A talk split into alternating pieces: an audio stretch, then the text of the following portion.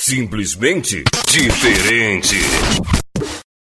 Então sejam bem-vindos, turma boa, turma abençoada. Quem está falando aqui é Rafael Cardoso, membro da Juventude Socialista PDT do Rio Grande do Norte. E hoje a gente conta com a presença de dois cabas desenrolados. O nosso querido presidente estadual, Reob Roges, né? E direto da terra, do país de Mossoró, o nosso amigo Pedro Gabriel Soares. Então sejam todos bem-vindos para esse primeiro de muitos, assim espero, podcast da Juventude Socialista, onde você vai ficar informado acerca de temas polêmicos, meus queridos amigos. Então, com a palavra, meu presidente, o senhor quer começar dando as honras? Fala, Rafa. Fala, turma. Primeiramente, espero que alguém nos escute, mas me chamo Reob Rogers, estou à frente da Juventude Socialista do PDT aqui no estado, no Rio Grande do Norte. E eu acho que vai ser um prazer dialogar com vocês. Ao mesmo tempo, com certeza iremos gerar alguns conflitos, né? Talvez algumas falas repercutam por aí. Mas, enfim, a ideia do podcast é exatamente essa: é a gente se expressar colocarmos a nossa visão diante dos temas que estão acontecendo, tanto a nível estadual como a nível nacional. É, o Rafa, companheiro nosso de longa data, né? então, para mim é uma satisfação, um prazer estar aqui. Pedrinho, a nova geração da JS, tem feito um ótimo trabalho lá na cidade de Mossoró. Então vai ser um bate-papo, uma conversa muito legal, com toda certeza. Show de bola, meu querido. Pedrinho, quer dar boa noite ao povo? Boa noite, pessoal. Meu nome é Pedro. Saudações aí a todos os trabalhistas do Rio Grande do Norte e eu espero que o papo aqui seja bem produtivo e que a gente coloque nossas ideias na mesa para vocês. Sucinto. Pedrinho, só me tira uma dúvida, Pedrinho. Seu nome tem Soares? Tem não, cara. Eu ia, eu ia falar isso. É Filgueira, pô. é que eu vi Gabriel Soares, eu achei que tivesse. Calma, é o primeiro, então o primeiro erro pode deixar passar. É. Gabriel Soares é do Fórum do Ceará. Quem sabe fazer ao vivo. Então, minha turma, as pautas de hoje são pautas bem polêmicas que a gente separou no decorrer da semana, no cenário nacional e tanto estadual. E a gente vai começar com uma possível briga dentro do ringue, se preferir essa metáfora. Ciro versus Haddad. Quem quer começar primeiro a emitir a opinião de vocês dois? Você decide, posso... você escolhe. Eu posso começar a dar a minha Fica... opinião aqui sobre esse assunto. Fica à vontade, Pedro.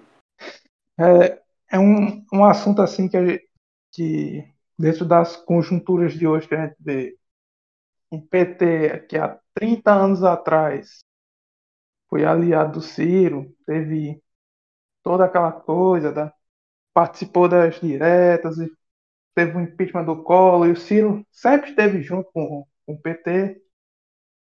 E só que chegou um ponto que a coisa foi desandando e, ao meu ver, foi se corrompendo, né? Como o Ciro faz, o maior problema estrutural do Brasil hoje é o Lula-petismo, né? O que é que o Lula fez, né? O cara botou o seu braço direito o Antônio Palocci, cara que devolveu milhões e milhões pro, para os cofres públicos. Foi uma, uma corrupção assim que aconteceu com. Eu não vou entrar aqui no mérito de, de se Lula roubou ou não, porque eu acho que é até um debate improdutivo, porque cada um tem uma sua opinião e cada um tem uma visão sobre isso.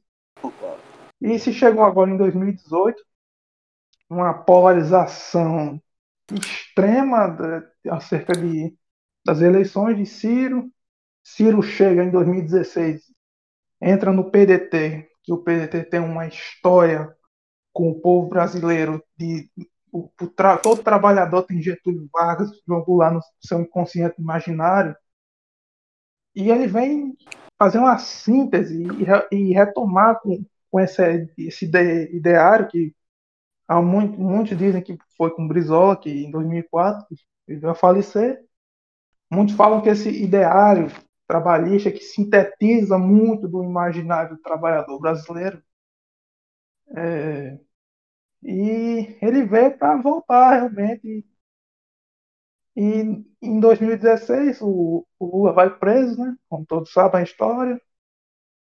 E, e o Brasil e a, e a crise no governo Dilma, encarretada com, com medidas econômicas falhas, né? Em 2012 fecharam, se eu não me engano, 200 mil fábricas em São Paulo, desindustrialização, neoliberalismo continuando, mantendo a mesma política macroeconômica do Fernando Henrique, não mudou nada. O, o, o, liberalismo foi se estendendo. E essa crise provocada pelo governo Dilma foi coisa que trouxe uma polarização muito pesada na sociedade. E o Lula, ele tem uma.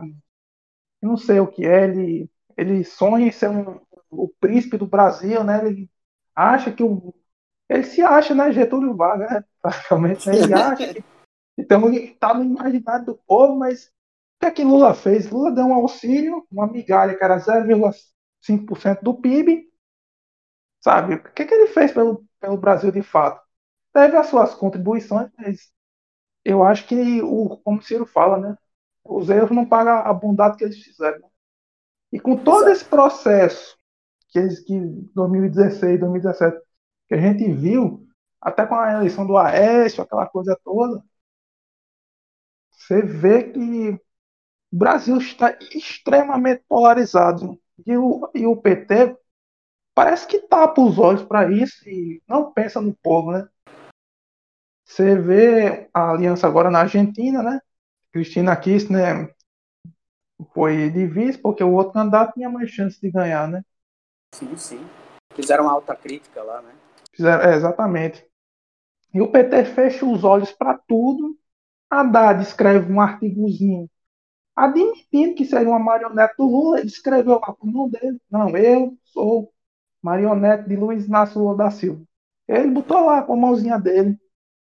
Tipo, aí, você, aí o PT acha que a gente tem que engolir no seco uma candidatura de alguém que se autodenomina um fantoche de alguém, que já foi preso, que passou por cadeia, e, e em contrapartida tem uma direita, uma direita liberal que preza pela uma, uma espécie de anomia do Estado, uma, um ataque republicano às instituições democráticas de direito que a gente tem aí, e é, e o PT acha que a gente tem que descer. A... E o Haddad parece que fica desorientado, né? Fica em, em fogo de tiro, né? Eu até Sim, vejo um, problema assim de identidade, né? Tem horas que ele não tem identidade própria, né? Você vê que é uma pessoa doente, que precisa de ajuda, sabe? Que é, tem condição. o, o, camarada fica com problema de identidade, sabe? É, quebra. Ele não tem identidade. Qual o projeto que esse cara tem para o país? O cara defendeu a autonomia do Banco Central, o cara defendeu o liberalismo, o cara deu uma entrevista em Nova York, agora, em 2018, falando que o liberalismo do Paulo Guedes ia dar certo. Ele defendeu, quando era ministro, é, é, faculdade, faculdades privadas, o, investiam no setor privado. E agora ele vem com aquele moralismo e se autodenominando o posto do Lula. É, o que, o que, é que a gente quer? Eu espero o quê numa coisa dessa? Né? O, o Brasil extremamente polarizado. O, o, cara totalmente sem noção até disso aí. Até a gente tirou onda, ele disse que talvez Fátima Bezerra fosse a candidata do PT, né? Exato. O cara assim, alucinado, extremamente alucinado, precisando de uma intervenção médica, sabe, psicológica, que não tem condição, não tem ação. Entendi. E só para finalizar aí, eu acho que o PT fechou os olhos para o interesse do povo brasileiro. Ele está vendo que há uma rejeição gigante, a classe média rejeita. Eu não estou entrando nem em método Lava Jato, nada disso. Mas é uma rejeição forte da, do, do, PT. Na, na elite, em todo. Só o Ciro pode pode juntar, sintetizar toda essa coisa do trabalhismo e, quem sabe, né? Ser um novo Juscelino aí da política. Sim. Show de bola, isso aí foi Pedrinho. Sua análise bem dura. Mas tem que ser assim mesmo, bem crítica, bem coesa. Essa é a proposta do podcast. Agora é com você, Helmer. Presidente. Bom, eu, eu vou ser mais sucinto. O Pedrinho deu toda uma volta, um contexto histórico, para falar aquilo que a gente já sabe. Eu vou ser um pouco mais direto. Hoje o PT é um partido repulsivo. E aí é um partido desagradável, é um partido que ele presta mais um desserviço à população brasileira do que um serviço. Hoje ele mais atrapalha do que ajuda, falando uma linguagem bem popular. E no campo da esquerda, não há hoje a menor hipótese, a menor possibilidade de sairmos em uma frente ampla com o PT em 2022, na eleição presidencial. Eu vou, essa semana eu estava até lendo um artigo no jornal O Povo, e aí fala que essa discussão do Ciro e do Haddad coloca em xeque a frente contra Bolsonaro no primeiro turno. Primeiro que nunca houve essa frente, Nunca houve uma frente ampla de esquerda, pelo contrário, sempre existiram duas frentes, que é a do PDT junto com o PSP, com a Rede, e existe Cidadania. a frente petista, Cidadania, e existe a frente petista, que é com o PSOL, que é com o PCdoB, estou falando a nível nacional, cada estado sim, tem as sim. suas conjunturas. Mas sempre foram duas frentes, nunca, foram, nunca foi uma frente. Então, quando o Haddad fala que o Ciro é de direita, no meu entendimento, isso sinaliza para duas coisas. Primeiro, a, o medo, o medo petista de perder a hegemonia no campo da esquerda, que em alguns segmentos, inclusive, eles já perderam. No âmbito universitário, em 2018, o Ciro teve um desempenho muito melhor que o PT, coisa que há 10 anos atrás era inimaginável alguém tirar a hegemonia do PT entre os universitários, e o Ciro conseguiu. Então, hoje, esse discurso do Haddad, essa fala, ah, mas o Ciro no campo da direita tem o Ciro, não sei o quê. Eu acho que primeiro o Haddad tem que ter um projeto. O Haddad ele não tem um projeto. Em 2018 a gente sabe que o Haddad pegava as ideias do Lula e mudava o nome. Então ele não tem um projeto. O PT precisa ter um projeto para o Brasil. O PT precisa parar de focar no passado do Lula, que inclusive o PT não fala da época da Dilma. Se você for olhar, o PT só relembra a época do Lula. Então isso mostra que o partido não fez internamente a sua autocrítica.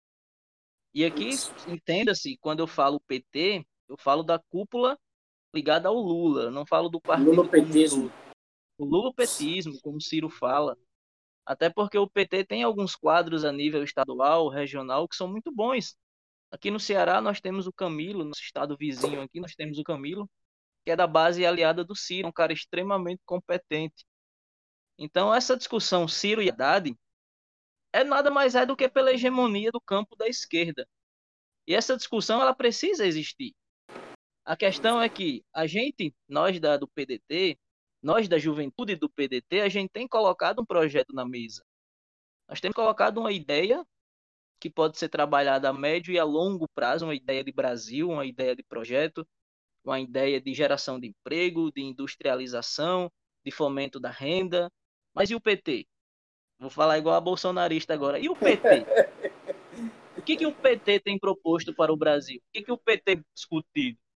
Qual a autocrítica que o PT fez? Inclusive, parabenizo ao nosso companheiro Rafael, está mediando aqui, que hoje ele fez um artigo falando exatamente sobre a autocrítica do PT. Está lá no, no nosso site da JSRN, vocês podem acompanhar lá, jspdtrn.com.br. O PT, a autocrítica do PT, qual é o projeto que o PT tem colocado na mesa? Então, nós existimos, hoje existem duas esquerdas, a esquerda cirista, que é a esquerda que está propondo, que está tentando se desassociar da esquerda petista e está tentando se desassociar do bolsonarismo. Então, nós não compactuamos com radicalismo. E existe a esquerda petista, que é aquela esquerda que bate continência para o papai Lula, que é aquela esquerda que diz: não, Lula, se você falou, tá falado. E com a gente não é assim. Então, ficam os obedientes com o Haddad e ficam os pensantes com o Ciro. Bem sucinto. Esse meu presidente dá um orgulho, gente. Dá um orgulho da porra. Então, repare bem, né? Como dizia nosso presidenciável Ciro Gomes. Cara, eu me senti contemplado com vocês dois. Para mim, encerrava agora e já pro lado não solta a pauta. Mas, assim, um olhar que a gente tem que colocar numa seriedade, não é puxando o saco do nosso presidente Carlos Lupe, né, do PDT Nacional, mas quando começou é, é, esse embate Ciro e Haddad, é, ele fez a seguinte questão. Estimado Fernando Haddad, Ciro tem um projeto de nação consolidado, profundamente nacionalista, defendendo os trabalhadores e os direitos sociais. Se isso não é ser de esquerda, o que é? Dar mais dinheiro ao banco do que Fernando Henrique Cardoso? Então essa foi a afirmação que Carlos Lupe deixou, fazendo referência ao quê? Que nos governos Lula e Dilma, os bancos tiveram lucros exorbitantes. Parafraseando assim o que nosso amigo Pedro nos colocou, né? Um, um governo altamente neoliberalista que não pensa no povo e pensa mais no bolso e esqueceu do que realmente importa, né? Então essa história de, de Ciro e Haddad, isso só vem, meus caros amigos, nos colocar que já passou do tempo dessa esquerda mofada debater o que a gente quer para a nossa nação. Parafraseando meu presidente Reob, é simples. Nós temos, temos um projeto e vamos discutir aqui na mesa. Agora, o que, é que vocês têm para a nação? A gente tem no setor da economia, no setor de emprego e renda, no setor social, temos tudo que é proposta para a gente alavancar essa, essa nação. E aí cabe autocrítica lulopetista, né, que vem fazendo desse, serviço à nação, entender de uma vez por todas que não são deuses da política, que é, esse jeito petista de ser, de se autoafirmar, está destruindo e denegrindo tudo aquilo que a gente batalhou lá atrás, desde a época dos diretas já até aqui. Você veja em 2018 como foi essa eleição. Espera lá, vamos, vamos olhar um pouco, vamos enxergar, né? Vamos ter um pouco de autocrítica nesse momento, a gente não está se degladiando. Tem que ser resolvido, né, de uma vez por todas. A gente já nota que o PT quer caminhar por uma vertente, e aí, de forma bonita e bela, é, a gente vê o PDT tentando ampliar desde a esquerda até a direita, porque você tem no campo esquerdo PSB, né, é, é, trazendo outras correntes, como o PSOL, tentando, dialogando com essa turma, trazendo para o nosso campo. E aí, quando a gente olha para o outro lado, a gente vê o DEM, né, com a possibilidade de vir apoiar o projeto, o Avante, o PSD, ou seja, siglas que em um momento começaram a entender que realmente não se pode entregar aquela faixa presidencial a qualquer um. Tem que se entregar a pessoas que têm experiência, que têm vivência. A gente é suspeito porque a gente é desse partido, como o Pedrinho disse lá no início dele, que tem história, tem história com Brizola, né? que foi governador em dois estados e que prisou pela educação, que reeducou, que reformou o sistema educacional dos dois estados, tanto do Rio Grande do Sul como do Rio de Janeiro. Até hoje, o Rio de Janeiro, esse CIEPS é tão falado no Brasil todo. Então veja que quando a gente carrega isso nas nossas costas, a responsabilidade que temos, né? Então, quando a juventude chama esse debate, é porque a gente quer algo. E aí, é, vamos fazer uma parêntese, porque a gente, enquanto juventude, a gente está inserido dentro do meio universitário, dentro do movimento estudantil. A gente está levando essas ideias para lá. Estamos conquistando mentes e corações. Então, é, é, como no início falaram para mim, a gente é a ponta de Ciro lá, lá dentro do movimento estudantil, dentro de nossas escolas, dentro da nossa comunidade. Se a gente realmente compactua com esse projeto, né? Então a gente tem que ser é, é incisivo nisso, temos que chamar para o diálogo. Vamos, vem aqui, vamos conversar, vamos olhar aqui, aqui é melhor desse jeito, né? Então eu acho que é, Ciro e Haddad, é,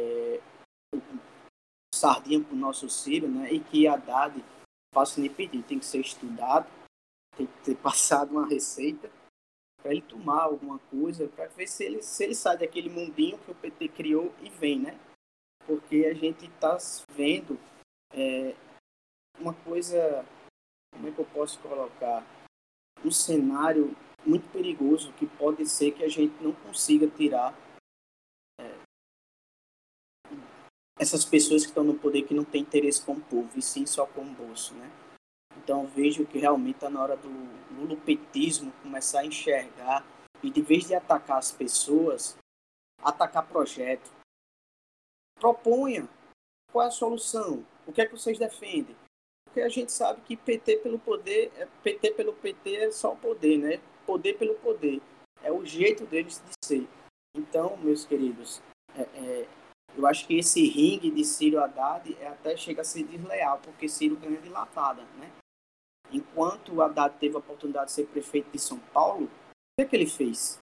Não conseguiu nem se reeleger. Saiu primeiro quem é, primeiro quem é o candidato, primeiro quem é o candidato do PT, porque o candidato de Lula é o Haddad, o candidato do Haddad é o Lula. Tem que saber primeiro é. quem é o candidato do PT. A gente fica sem saber quem é o candidato do PT, né? Porque fica um jogando pro outro. E a gente sabe que Lula não pode ser pela regra eleitoral.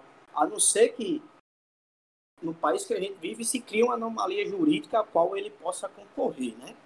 E aí eu faço, não entramos no mérito da Lava Jato, que eu também fui contra, né? Esses vazamentos, tenho, tenho, tenho minha opinião sobre isso. É, todo respeito ao Barbudinho, que eu prezo também pela história, mas a gente tem que fazer uma autocrítica, a gente tem que ser realista. A gente teve no poder, a esquerda teve no poder. E quando chegou lá, o projeto que se tinha para reformar esse país, a gente não fez nada. E, e, e o povo brinca, né? Toma, é, da nossa, do nosso campo brinca. A única reforma que foi feita foi a tomada de Três Pinos, né? Que é a única reforma que os governos petistas passou. Então, meus caros, eu acho que, que essa é, uma, é um debate que tem que ser feito pela esquerda. O PDT está corretíssimo em colocar em, em xeque. Vamos chamar todo mundo do campo esquerda. Vamos aqui. Qual o projeto? O projeto PDT tem é esse. Vocês têm quais? Vamos debater aqui e vamos saber onde a gente converge. E onde divergir, a gente vai na famosa sede aqui, sede ali. Onde a política sempre é feita, né? Então, é, algo mais para vocês tratar nesse tema, nessa pauta? Não, nessa pauta não. Acredito que essas cartas já estão marcadas, né? O debate Ciro e Haddad já caiu na boca do povo. O lado bom disso tudo é que a população ela começa a enxergar quem é quem.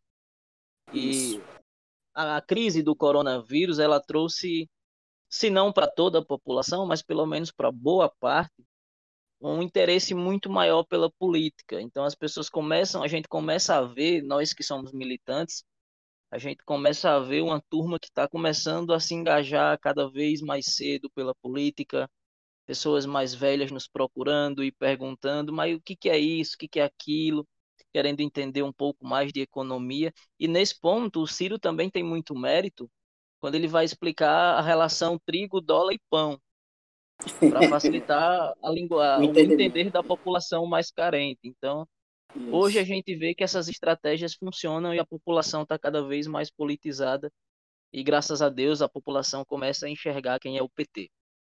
Isso.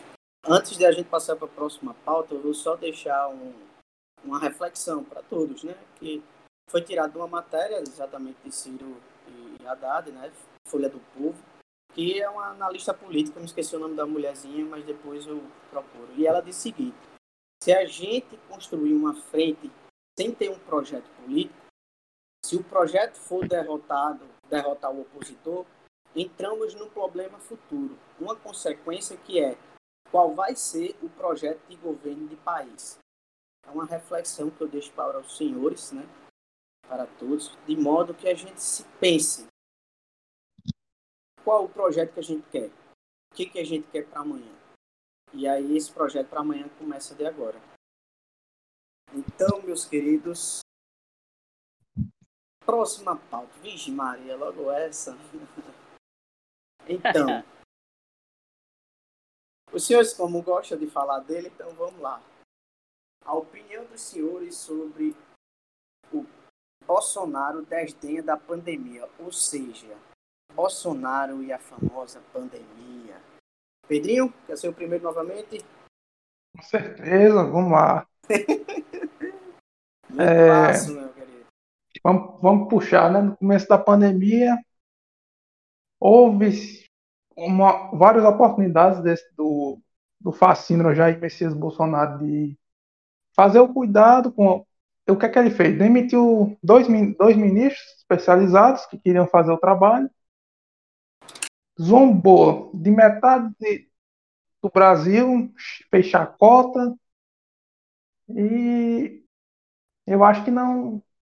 E é um negacionismo, assim, uma alta, uma alta punição muito pesada que esse pessoal está passando, né? É um pessoal que parece que não tem amor à vida, né? Não tem amor a, ao Brasil, até a própria economia, que eles dizem se prezar, né? A fazer coisa.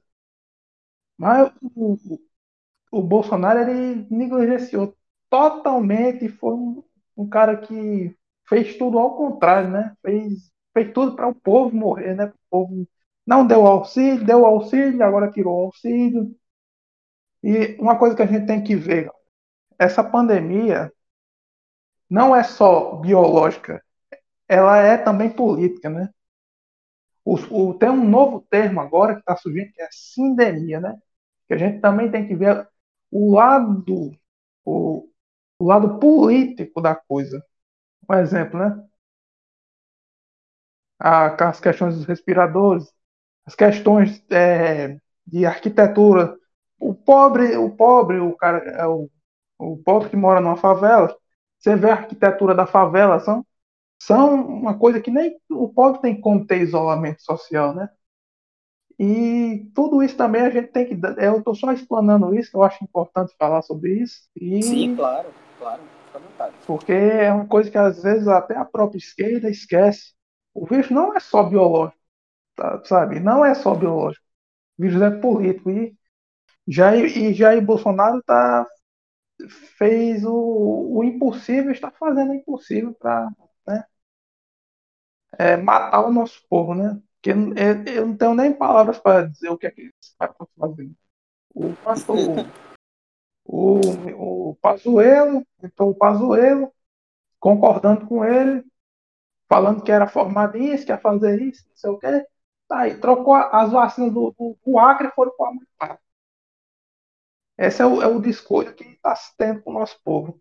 E eu acho que a única solução é, é interdição mesmo. O, o, nosso presidente, nosso querido presidente Carlos Lula, entrou com uma ação lá junto ao PDT para fazer a interdição dele. Eu acho que é isso. Se não for interdição, meu amigo, vai ter que ser de outro jeito. O povo não vai ter, vai morrer a língua, sabe? É uma questão de vida e de morte, né? Então eu acho que nossos políticos, nossas forças têm que botar o pé no chão e, e agir, fazer alguma coisa de concreto, né? E porque não dá pra ficar nessa, nessa conversinha mole, ah, não sei o que, não dá para fazer. Dá para fazer. Porque se vocês não fizerem nada, eu dirijo agora a palavra a vocês, parlamentares, se vocês não fizerem nada, a gente vai ter que botar o sangue na mão de vocês também. Vocês têm que fazer alguma coisa. A gente pode ficar aqui morrendo, só vendo desgraça, UTI lotada, e ficar por isso mesmo, não dá. Eu, eu, é um apelo que eu faço a todos os parlamentares e todas as forças políticas do nosso país. Vocês estão com a. Vocês têm a chance de salvar o nosso povo, ainda, ainda há tempo, né? De interditar aquele fascínio chamado Jair Messias Bolsonaro. Agora, se, se você. Porque assim, né? A história julga todo mundo. Sempre a história vai julgar, né? Daqui a 20 anos, como é que a gente vai, vamos lembrar de vocês, né? E é essa reflexão que eu deixo. Fora Bolsonaro. Uhul! É isso aí, Pedrinho. Queria que não tivesse convite pra gente estar na rua pedindo a cabeça desse genocídio. Exatamente. Mas enfim, manter o decoro aqui, a diplomacia. Meu amigo Reob. Fala, Rafa. É, falar do Bolsonaro é uma coisa que até Bem nos simples. enoja. É não, simples, mas ao mesmo tempo nos dá um certo nojo. nojo pela figura repugnante que hoje está sentada na cadeira de presidente do nosso país e o Brasil não merecia um presidente tão baixo como esse. É, tem uma frase que fala que ele é muito pequeno para o cargo que ocupa.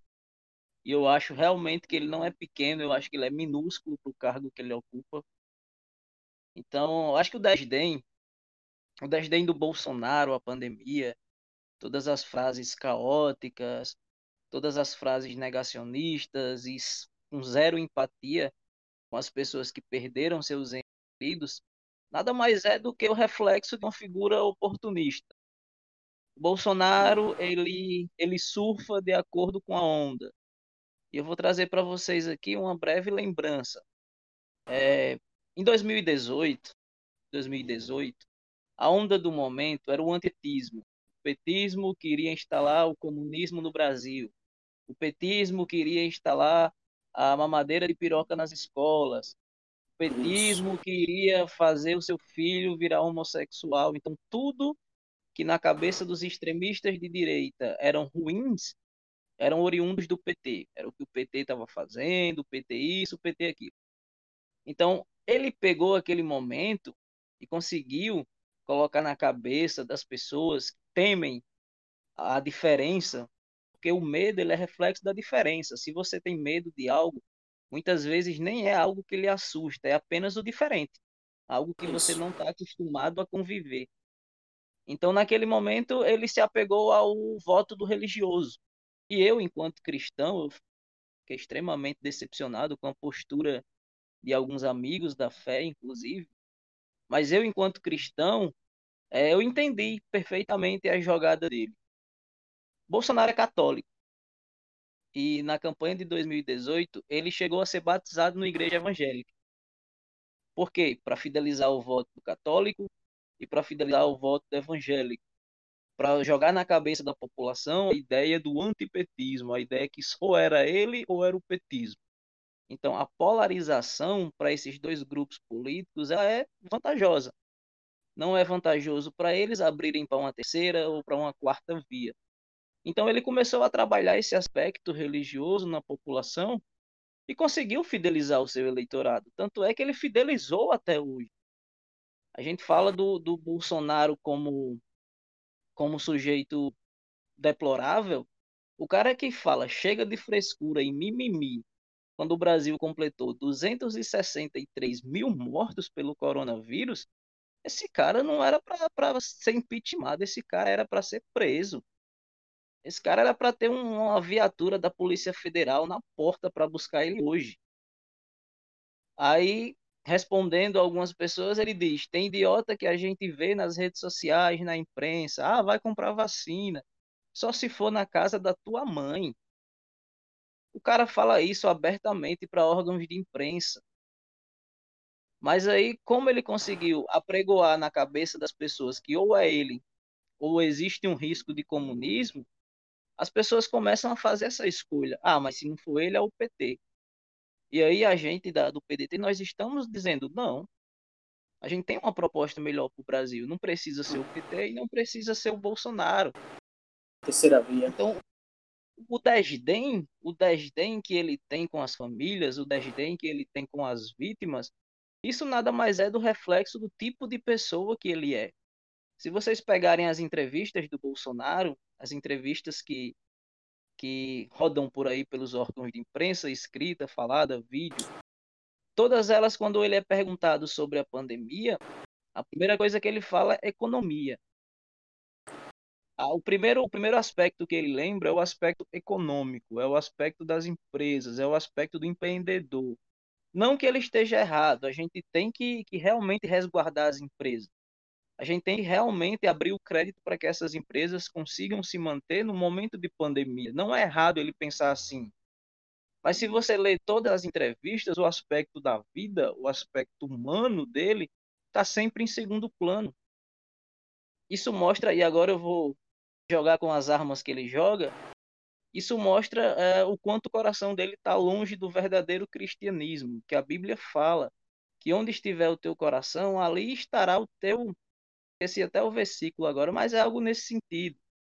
é, ali estará o teu tesouro. Teu tesouro. Então, assim, ele é apegado à questão econômica. Então ele vai continuar desdenhando da vida. Isso é o reflexo do Bolsonaro. Isso é o Bolsonaro na sua essência. É um cara que se aproveitou do aspecto religioso para ganhar a eleição. Mas agora ele está mostrando a sua verdadeira faceta. Então, de novo, parafraseando a Bíblia, não há nada oculto que não venha a ser revelado. Ele apenas está sendo revelado nesse momento. Show de bola. Né? Perfeita análise dos senhores. É... Realmente falar de Bolsonaro é um pouco difícil no sentido de que todo dia ele apronta uma coisa nova. É, eu sou da turma que remédio para governo ruim é voto. Né? Mas a partir do momento que ele comete crime, vem cometendo, realmente ele tem que sair dessa cadeira a qual tem muita importância. E se tratar da pandemia, uma coisa muito interessante, porque Bolsonaro ele nunca se preocupou com a pandemia. Então vocês estão cobertos de razão, sabe? A única coisa que me deixa triste é o jeito que ele vem tratando as vidas que estão sendo ceifadas e esse negacionismo desacerbado que ele vem trazendo. Mas, assim, a gente tem que se preocupar com as economias? Temos, temos que nos preocupar. Mas, em primeiro lugar, é vidas. E o governo tem por responsabilidade garantir a existência dessa vida. O enfrentamento à pandemia tem que ser de várias frentes não só uma frente, tem que ser várias. Lockdown, é, ajuda, socorro financeiro, o auxílio. Pensar, temos que pensar como sair dessa situação da melhor forma, né? Mas é aqui que a gente deixa nosso repúdio, né? E eu deixo esse repúdio com os senhores. E agora, sem mais delongas, mais alguma coisa? A gente pode passar para a próxima pauta. Não, Já, por mim podemos passar. Só terminar de concluir. E, e vale destacar, só para terminar, que a cara nem é, teve um governo assim, na história política que foi tão autodestrutivo com o seu povo, nem Hitler, nem Mussolini, foi tão autodestrutivo que a ponto de pedir que as pessoas vão, vão para a vala, tá? Eu acho que esse governo realmente é uma coisa assim que tem que ser estudada assim, pelo especialista do mundo, que é uma coisa e é não o tem parâmetro, né? da, é o governo mais antipovo da história. Da história, pô. Nem Hitler nem Mussolini fizeram uma coisa dessas. De mandar é. o povo ir pra vala, sabe? Não, não tem nem história. Os maiores ditadores da história não fizeram isso que Bolsonaro está fazendo. Verdade. Então, é, a gente concorda que Bolsonaro tem que sair mesmo, tem que ser impeachment. Eu acho que ele tem que ser preso. Eu acho que ele tem que ser preso, que ele tem que ser impeachment, não, ele tem que ser preso. Sair daquela cadeia direto para uma prisão. Eu, eu uma vala comum, ó. Eu jogava aqui na Alcaçuz, no Rio Grande do Norte. Vamos lá. Então, rapaz, jogaram esse tema, né? Mas eu vou. Não no tom de afirmação, mas sim de, de pergunta. Lockdown no Rio Grande do Norte Ponto de interrogação. Será que a gente teve ou não? Pedrinho, começa. Lockdown, é, vamos lá, é uma, é uma questão assim que a gente tem que também botar o pé no chão, né? Lockdown é no Rio Grande do Norte. No, não, no Grande do Norte. O que é que o, o, que é que o governo federal. Eu acho que a gente tem que fazer, mas a gente também tem que pensar nas pessoas que não têm condição de sair e todo dia tem que sair para ganhar seu pão, o que, é que vai acontecer com elas, né? Morrer de fome, vão. Eu acho que o, o governo federal tem que voltar com um auxílio emergencial de 800 reais, que dá, nós temos reservas, temos, temos é só, é só questão de, de, querer fazer, porque o Paulo Guedes não quer. A primeira coisa que ele fez foi ajudar os bancos. Né? Por aí a gente vê. A prioridade do governo Bolsonaro é salvar os bancos, não é salvar o povo, né?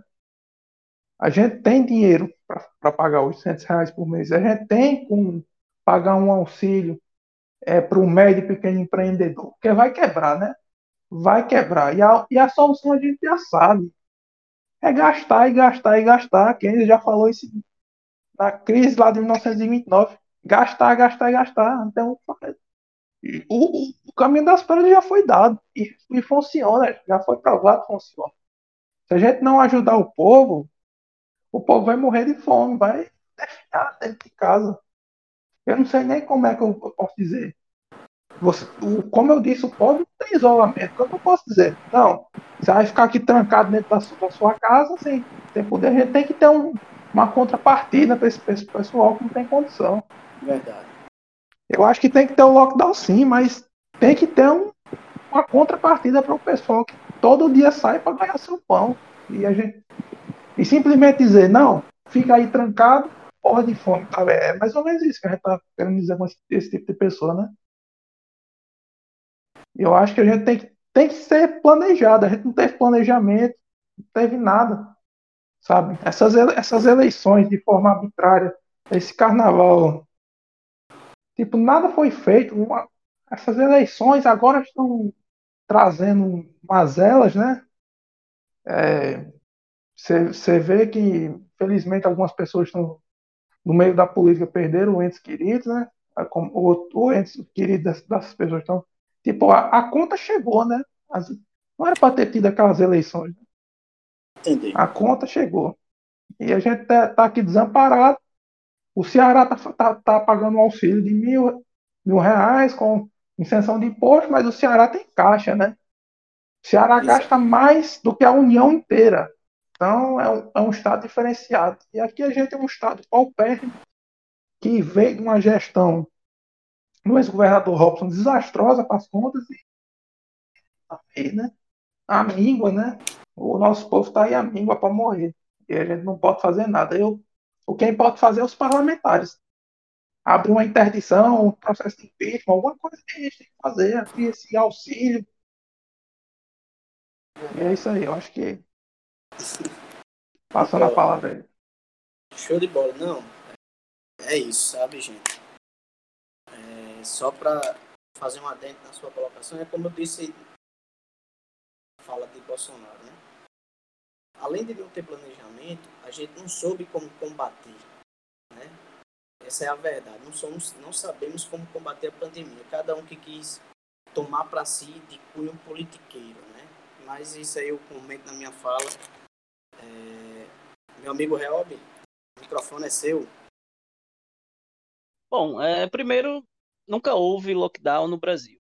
A gente já tem que partir dessa ideia. Nunca houve um fechamento total do comércio, nunca houve um fechamento total das vias. Só houve medidas paliativas, medidas parciais. Mas, igual aos outros países, por exemplo, a Nova Zelândia, o Brasil nunca chegou nem perto. Como o Rafael fez a, comentou agora na sua breve fala, partiu do governo a ideia de negar a pandemia desde o começo. Partiu do governo a ideia de achar que o Brasil morreriam apenas 800 pessoas, e aí a fala dele logo antes da pandemia estourar no Brasil. Então isso foi refletido nos estados. Isso foi refletido em tom negacionista a boa parte da população até hoje. Hoje você abre a internet e o Brasil está chegando a 265 mil mortos. E até hoje você vê pessoas achando que a pandemia é brincadeira, que a pandemia é um exagero, que a pandemia é uma questão política, como se o cara que está lá na China criasse um vírus para derrubar o nosso digníssimo presidente, como se ele merecesse esse holofote todo. Não, porque o Biden nos Estados Unidos quer derrubar o Bolsonaro, porque o Macron na França quer derrubar o Bolsonaro, como se todo mundo Rapaz, no mundo se é importasse com o nosso querido presidente. É a estrela de Hollywood. Então, assim, a gente precisa parar com esse negacionismo, porque o negacionismo mata. O negacionismo tem tirado, hoje, 1.555 brasileiros perderam as suas vidas. Provavelmente muitos estavam em casa se cuidando, tiveram contato com o infectado, mas provavelmente muitos não acreditavam no vírus. Então, o lockdown no RN que agora vai ser aos domingos, pelo que instituiu a nossa governadora, Fátima Bezerra, eu acho necessário. A gente quer? Não, ninguém queria. Ninguém queria passar por isso. A gente gostaria que tivesse uma medida que fosse menos radical, mas o cenário hoje aponta para essa necessidade. Hoje nós temos 94% dos leitos de UTI no estado uh, lotados. A gente não tem vaga. A gente está tendo fila de espera em alguns hospitais, em algumas regiões, na região oeste, se não me engano, já atingiu 100%, não tem leito. Não tem leito. Então, as, as situações extremas, elas requerem atitudes extremas. Eu, eu sou muito crítico em relação a Fátima, em relação a algumas coisas. Eu compartilho também da, da fala do, do amigo Pedrinho, que fala sobre a questão econômica, e o governo também deve, deve discutir, não apenas esperar pelo governo federal, mas tentar discutir aqui internamente, no governo estadual, algum auxílio. Como a gente não tem recurso, a gente pode, sei lá, isentar os empresários de alguma coisa futuramente mas a gente tem que dar uma contrapartida para essas empresas, esses micro e pequenos empresários, eles consigam se manter. O governo tem que também dar um auxílio para essa turma, essa turma que hoje, e eu falo com conhecimento de causa. Meu pai ele é pequeno empresário, ele tem um comércio. Amanhã ele vai estar fechado, ele não vai poder abrir. E mas ele compreende que é uma necessidade do momento. Então assim, a gente precisa discutir além do lockdown. O lockdown hoje é algo necessário, mas o lockdown pelo lockdown, ele não vai salvar. Ele também vai matar, a fome também mata. O desemprego também vai matar. Então a gente precisa, e aqui fica uh, o meu pedido, se alguém chegar a escutar esse podcast e tiver ligação com a governadora, fica o meu pedido. A gente está esperando da governadora as medidas econômicas para salvar as pequenas e médias empresas. Nós concordamos com o lockdown, mas a gente também espera um segundo passo. O fechamento é só o primeiro passo. E aqui é minha, é minha crítica ao governo estadual. Show de bola. É... Cara, como você disse no início da sua fala, a gente nunca chegou a praticar o lockdown, né? A gente teve medidas paliativas para poder é, dizer que a gente estava enfrentando, mas nunca enfrentamos. E assim, no Rio Grande do Norte, é, como todo o Brasil, tivemos um, um negacionismo muito forte de todos os setores. Né? E isso gera debate porque, como, é como a gente disse, a gente não se planejou. Porque enfrentar essa pandemia, você não só enfrenta deixando o povo em casa. Tem várias frentes. Você tem que, tem que, tem que ajudar situação mais vulnerável, né, que é aquela, a turma dos miseráveis, que não tem renda, que é os, a classe mais baixa da nossa nação. E aí você tem a classe é, dos trabalhadores, que emprego está em alta. Você tem a classe que acaba de citar, os micros e pequenos empresários, que é um tecido muito importante para a economia dessa nação, que é o tecido que vem gerando emprego e renda e os impostos, é a, classe, é a classe que mais paga imposto, tá? E aí você tem as empresas, né? No início da pandemia, ninguém fez o furdunço, o Aue, quando o senhor Paulo Guedes aprovou trilhões e trilhões para os bancos. De modo que esses trilhões e trilhões fossem convertidos aos setores produtivos da nação para segurar a pandemia. Mas está aí. Poucos tiveram acesso a esse dinheiro lê-se poucos aqueles que são é, é, da coja desses ladrões que eles estão lá de cima, né? Então, assim, hoje, ontem eu li a matéria, né? Fiquei muito feliz que nosso estado vizinho, Ceará, vai pagar um auxílio de mil reais. Então, você mostra o comprometimento do governo. E lá não está se debatendo mais a dívida, mais a dívida. Não. O momento agora é a gente bater esse diminuir as mortes e deixar o povo em casa sobrevivendo. Um básico do básico. O Ceará acertou. E a questão é que a gente não se planeja porque a gente quer fechar tudo. E ao mesmo tempo não se debate como vai enfrentar as outras crises, né? Que aí você tem essa, esse lado econômico, produtores de eventos sem poder estar podendo fazer evento, ganhando seu sustento, os feirantes tendo que vender, é, só tem uma situação de vender né, os seus produtos para poder sobreviver, e aí você não tem outra situação que possa colocar. Ou seja, você não provoca um debate para que essa turma desse, desse nicho possa ficar recolhida em casa de modo que possa prevalecer as vidas. Quando você pega o caso de Nova Zelândia, que foi a turma que fechou completamente, gente, você está privando o direito de ir vir. Eu sei que é chato, falo por mim. Gosto, você gosta de andar, né? mas a gente tem que entender que a vida é amor ao próximo. Entendeu? E, e essas medidas paliativas, toque de recolher, não sei o que, são paliativas. A gente tem que tomar uma medida, decreto hoje, amanhã outro novo decreto, e fica um politizando um para um lado, outro para o outro. Entende? Então isso estraga. É, é, é, não só estraga, mas isso denigre a credibilidade das instituições frente à população. Né? Essa é a minha, minha modesta opinião de que no Rio Grande do Norte a, te, a tendência é mais de alta, infelizmente, que a gente nos guarde para que não sejam nossos familiares e que conforte aquela família, né? Mais algo, meninos, a tratar?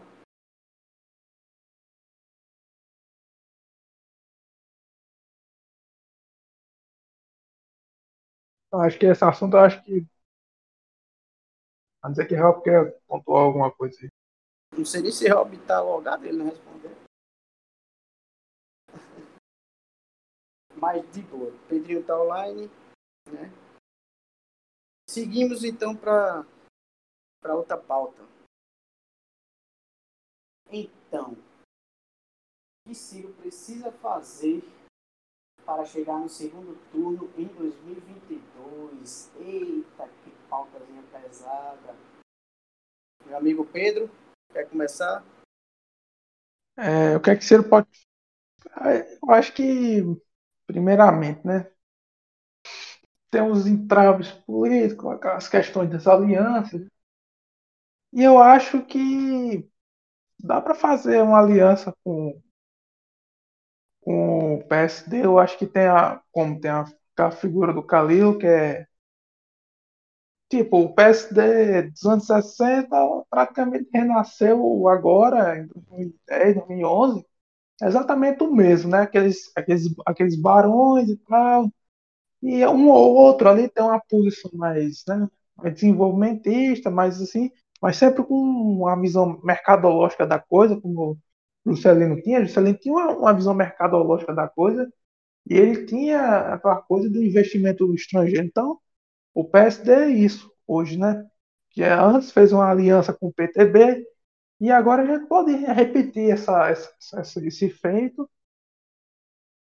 O o DEM é um, já é uma questão mais complexa, né? Essa questão da aliança com o DEM, porque eu vejo que com a saída do Rodrigo Maia dificultou bastante a coisa, né? E como você falou, até tem vários DEMs, DEMs. Eu, eu sou mais favorável a uma aliança com o PSD e, e o Ciro tem que, sabe, tirar a gravatinha, descer ali onde o povo tá e falar a língua do povo, né? Falar igual o Brizola falava, igual o Getúlio falava, quando o Getúlio falava dos direitos dos trabalhadores, e com aquele jeito dele, todo todo mundo ali ao delírio, né?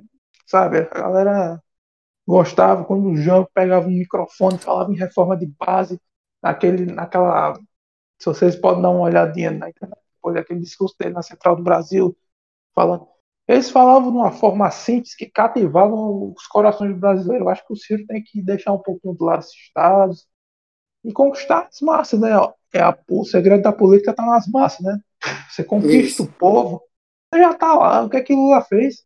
Passou, fez um trabalho assim de base de o Brasil inteiro, por, sei lá, 20 anos para chegar até o poder, né?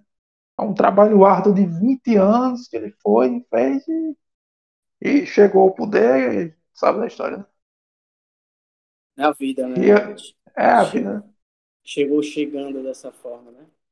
É, e eu acho que ele tem que, além disso, e eu acho que ele deveria deixar essa polarização de Haddad Bolsonaro e focar nos projetos dele e ganhar o povo.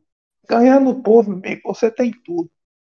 Você tem o povo do seu lado, você derruba quem você quiser, você ganha o que você quiser.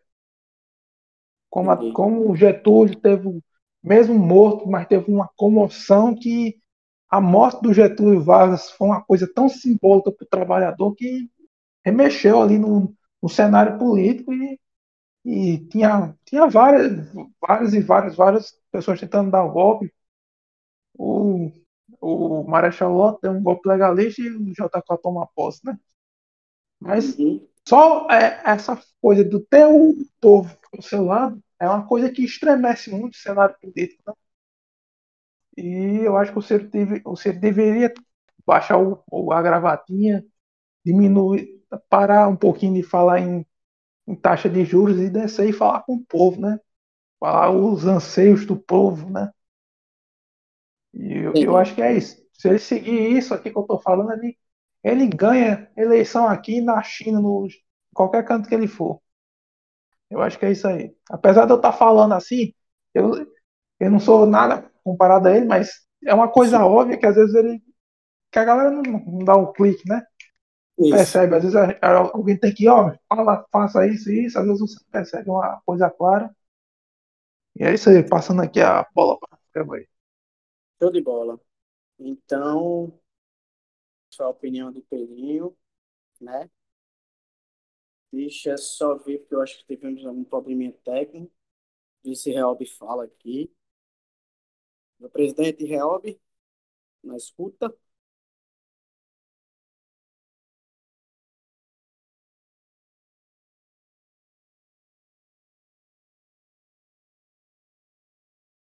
É, pessoal, acho que teve um probleminha técnico aí, infelizmente. É... Eu acho que a gente perdeu o Reob. É, é... Vou pedir para ele sair e entrar de novo. Pede lá, Pedro, que aí eu faço a. Ah, gente. Tem como cortar nessa né, parte? Na edição? Não, tem não. É, é o seguinte. Né? Ciro precisa, para chegar na. A gente chegar vitorioso, chegar no segundo turno, realmente a gente precisa ter um diálogo, diálogo amplo tem, tanto no âmbito da centro-esquerda quanto na centro-direita, né? Chamando o PT para conversar, né? Que aí vota a nossa pauta principal. Mas se o PT não quer conversar, então que o PT se isole sozinho no seu mundinho, né? Então, de modo que a gente possa é, seguir na condução para que a gente tenha um amplo debate, um amplo campo que a gente possa convergir, né? Qual o centro de convergência nesse momento? Trazer o país para um plano de desenvolvimento, né? Ou seja, meta que a gente quer, o que a gente está pregando, é exatamente que o Brasil torne a ser aquele Brasil 30 da época de Getúlio, que tinha traz para tudo de direito, né? Então, Exatamente. É essa finalidade que a gente quer. É, show de bola, Real. É bom ter você de volta. que a gente precisa fazer, que Ciro precisa ter um discurso que possa unir essa esquerda pensante, que é a nossa esquerda, a esquerda progressista, esse campo que a gente está discutindo, debatendo, e trazer também aquela direita que, que, que, quer trazer um país para um campo desenvolvimentista, um campo nacionalista, né? É, a gente sente falta de um Ulisses Guimarães da vida, um Tranquedo Neves, essa turma, esses, esses políticos que pensam no Brasil. Então, para vencer o primeiro turno, temos que ter esse primeiro, esse laço, essas alianças. E aí, muito cirista, muito colega nosso, vê com ameaça certas siglas. Gente, existe, existe gente boa, gente boa gente ruim tudo que é canto. Temos quadros aí fenomenais no campo da direita. no centro e na esquerda. Essa turma que quer um Brasil tem que estar unido, né? E aí tem uma outra característica que é a questão partidária, que aí isso daria um outro podcast. Né? Mas nesse momento, o Ciro tem que fazer, está fazendo certo com autorização do nosso presidente, nosso presidente Carlos Lupe, é exatamente esse discurso, né? Amplo, gente, meu projeto é esse, embarca todo mundo. Vocês, eu não sou ditador, né? Tem que deixar bem claro, a gente tem um projeto, mas a gente não é o dono da verdade, a gente está propondo para debater, né? Se a gente vê que a ideia do coleguinha é melhor, tenho certeza que essa, que essa força vai convergir para a ideia, né? Antes era um mito falar em taxação de superfortunas. Hoje vejo pessoas defendendo essas taxações. Imposto sobre lucros e dividendos, né? Um discurso que Ciro já vinha pregando desde quando ele era ministro da Fazenda. E hoje pessoas replicam essa ideia. Então, o que, é que a gente vai vendo? vai vendo que Ciro vai crescendo de uma forma que, ao meu ver, está coberta de razão de crescer. A única vertente que pode nos atrapalhar foi o falta inicial, o PT com sua, com sua utopia, né?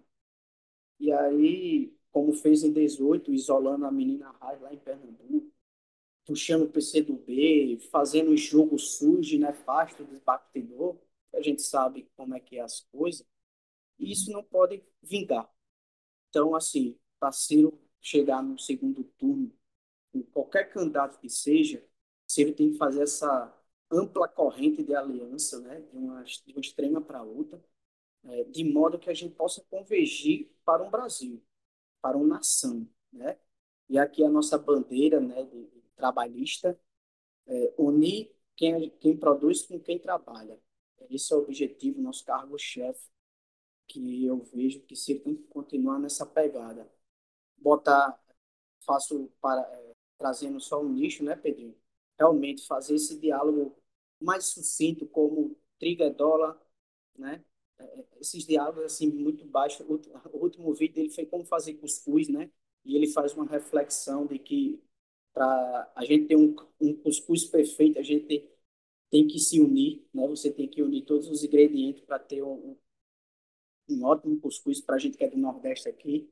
Então, para mim, vejo que essa é a pegada de a gente conseguir sair vitorioso no segundo turno. E, se Deus quiser, Ciro Ferreira Gomes eleito presidente da República em 2022. É, meu presidente Realdo, o senhor ainda está aí ou a gente perdeu de novo? Estou, agora eu estou por aqui. O senhor deve ter problemas técnicos normal. Então, dê o seu parecer sobre a última pauta da gente o que Ciro precisa fazer para chegar no segundo turno? É, bom, é, como diz a, a, uma frase que nós usamos muito aqui no estado, quem sabe faz ao vivo. Infelizmente, minha internet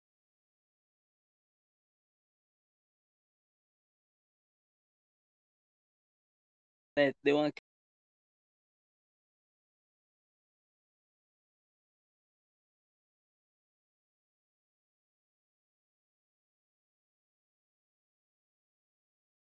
queda eu perdi, peguei a fala, precisa derrotar o PT. Precisa ter mais votos do que o Haddad ou o Lula, ou tá. sei lá quem vai ser. Não, mas uh, o caminho das as ideias que ele possui para ele poder fazer uma militância muito maior do que o possui é afinar o discurso com a população mais carente. Fazer ser compreendido. O Ciro ele é um cara que quando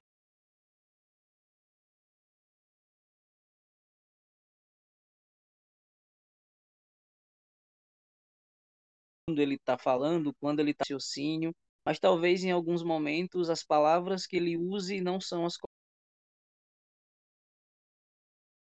corretas. Não é que não sejam as corretas para a pessoa que tem um grau de escolaridade mais baixa, por exemplo, são as pessoas mais carentes, as pessoas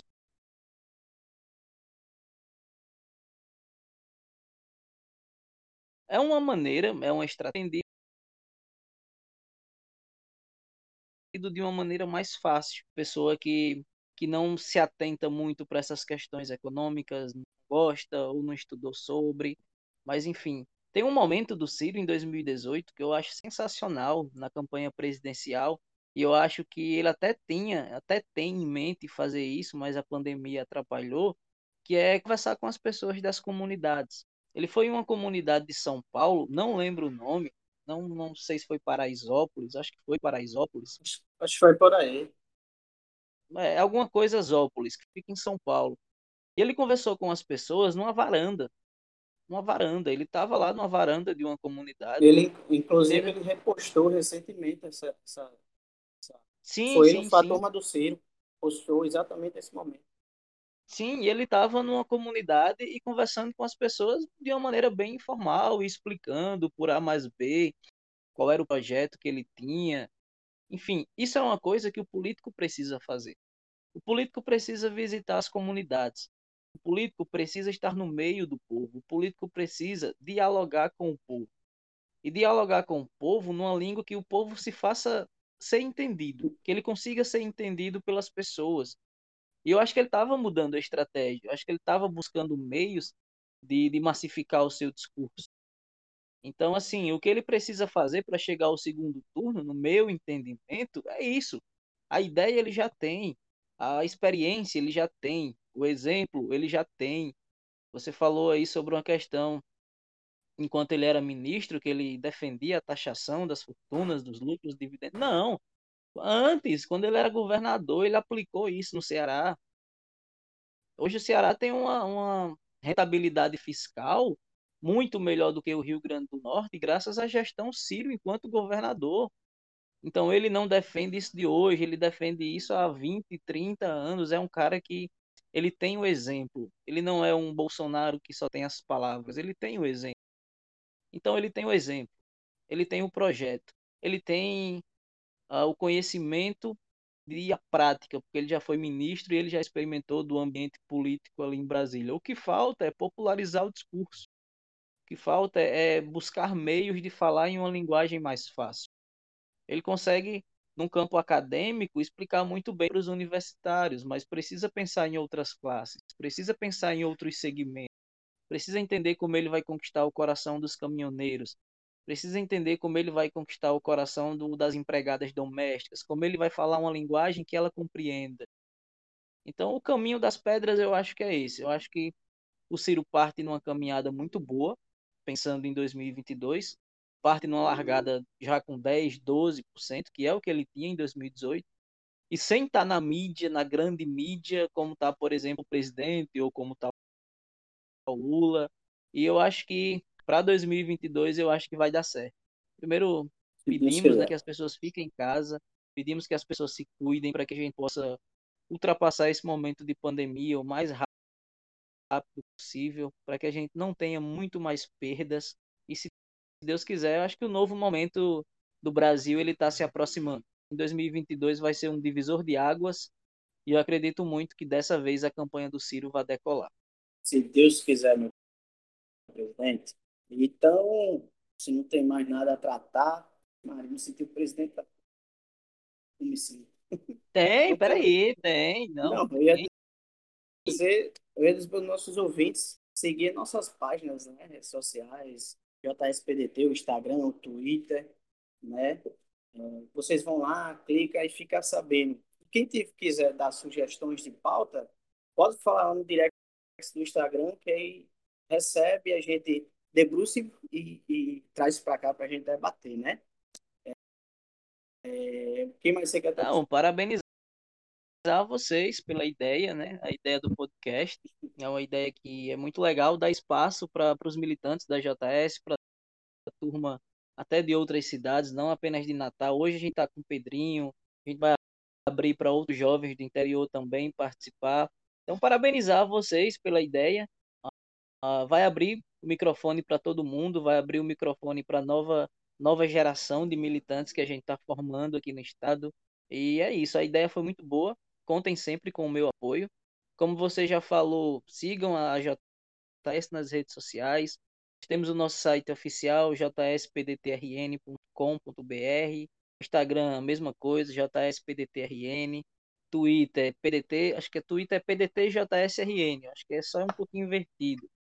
Mas Exato. procurem as nossas redes sociais, fiquem por dentro do que nós temos feito, façam perguntas, aceitamos sugestões e espero contar com vocês também na próxima. Então, um grande abraço, obrigado pela, pela oportunidade, Bom, Rafa, valeu pelo debate, Pedrinho, e a ideia é construirmos. Obrigado aí, pessoal. Foi massa e vamos contribuir com as ideias aí, trabalhistas, getulistas aí. E se vocês estiverem vendo esse nosso podcast, for, for da galera do CIR, for trabalhista, getulista, pode entrar em contato com a gente, a gente troca uma ideia aí e você pode juntar a nossa trincheira aqui também. Obrigado aí, pessoal. Show de bola. Saudações, saudações trabalhistas a todos e que vocês possam ficar em casa. Vamos enfrentar essa pandemia que tudo passa né? E que em 2022 a gente possa eleger seu presidente. Como todo mundo já disse, só entrar em contato com a gente que a gente desenrola. Então, guardo vocês até a próxima. Valeu!